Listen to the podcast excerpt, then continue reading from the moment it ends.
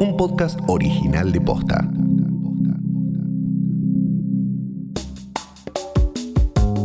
No todos los hoteles reabrieron en Capital Federal. Los albergues transitorios siguen cerrados y arrastran una crisis que viene desde hace dos años, pero se profundizó en los últimos meses. ¿Cuál es la situación del sector?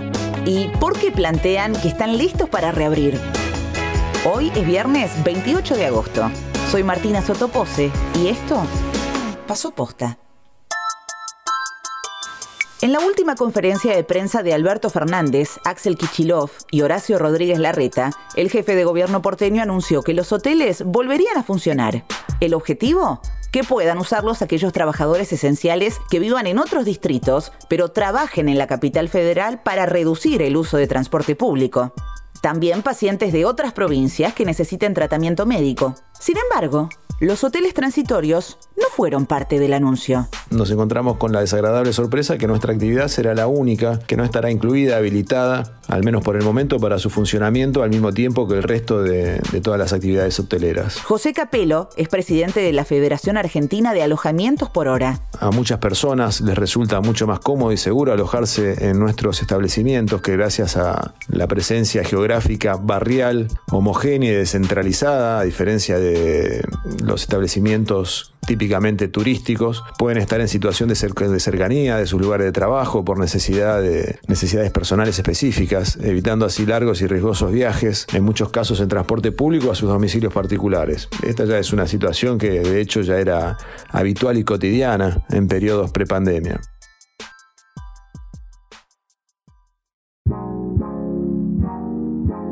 En la ciudad de Buenos Aires hay por lo menos 120 hoteles alojamiento que desde el 20 de marzo dejaron de funcionar.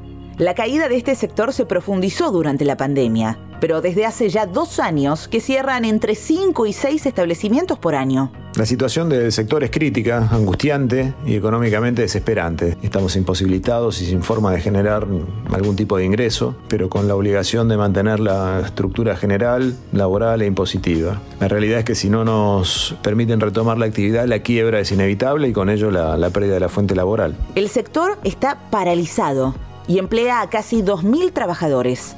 Para peor, el gobierno tampoco los incluyó en la ayuda estatal que sí recibieron muchas pymes de otros rubros.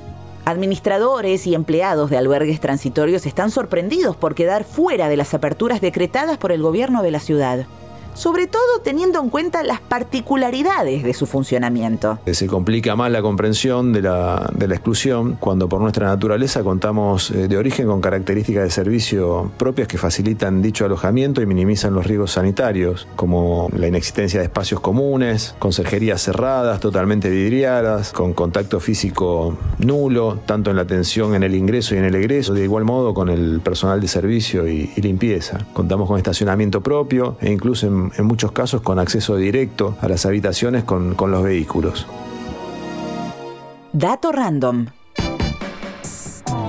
Los hoteles alojamiento existen en varios países del mundo, aunque en cada lugar con un nombre distinto. Mientras que acá nos referimos a ellos coloquialmente como telos, en Madrid son hoteles del amor. En México, hoteles de paso. En Chile le dicen moteles. En Uruguay, hoteles de alta rotatividad y en Japón, Love Hotels. En nuestro país aparecieron por primera vez en la década del 40, pero tuvieron su momento más álgido en los 60, a la par de la revolución sexual que se desataba en todo el mundo. En la ciudad de Buenos Aires, el top 3 de barrios con mayor cantidad de telos lo integran Balvanera, Flores y Constitución, con 20 hoteles alojamiento en cada uno.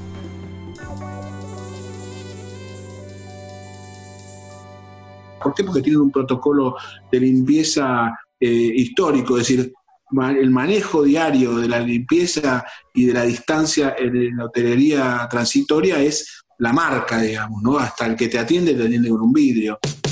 Él es Sergio Brevalla, legislador de la ciudad de Buenos Aires. Puede accederse sin usar transporte público, es decir, podría ir en auto o podría ir caminando porque además son barriales, la hotelería del barrio transitorio es barrial. Así que el pedido es que se los habilite eh, siempre respetando esos protocolos que ya tienen. Sergio viene acompañando al gremio de hoteles por hora desde hace años Fue gracias a un proyecto que él mismo presentó en 2018 que autorizaron a los albergues transitorios en la ciudad a recibir tríos y parejas swingers y a vender comida, algo que hasta ese momento no estaba permitido. En junio, Sergio presentó un proyecto de ley para que reabran los albergues transitorios. El proyecto le pide al Ejecutivo, porque estamos en, el cuadro de la emergencia sanitaria, que gestione con el Nacional la posibilidad de que se habiliten esto, este tipo de, hotelería. Y el protocolo se negocia entre el Ejecutivo y, y la Cámara. El proyecto es necesario para contemplar la reactivación del sector de hoteles alojamiento. Pero, ¿alguien querría ir a un albergue en medio de la cuarentena?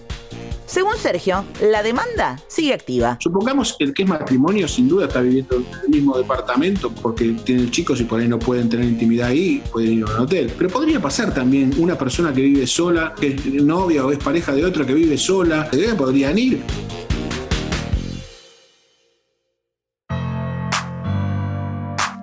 Si la ley prospera y avanza, las cámaras de albergues transitorios deberían definir el protocolo de acción junto con el gobierno porteño y el Poder Ejecutivo Nacional.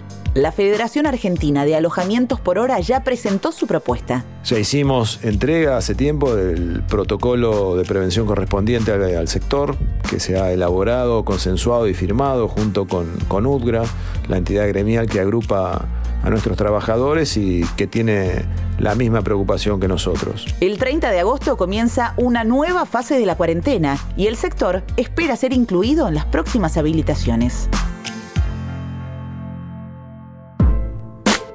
Esto pasó posta es una producción original de posta. Escúchanos de lunes a viernes al final del día en Spotify, Apple Podcast y en todas las apps de podcast. Si te gustó este episodio, compartilo con alguien a quien creas que le puede interesar. Y si nos escuchas en Apple Podcast, te invitamos a que nos dejes una reseña. Nos suma muchísimo para que más gente descubra este podcast. Búscanos en Instagram y en Twitter. Somos arroba postafm. En la producción estuvieron Galia Moldavsky y Fede Ferreira. Nuestro editor es Leo Fernández. En la dirección general, Luciano Banchero y Diego del Agostino. Soy Martina Sotopose y esto pasó posta.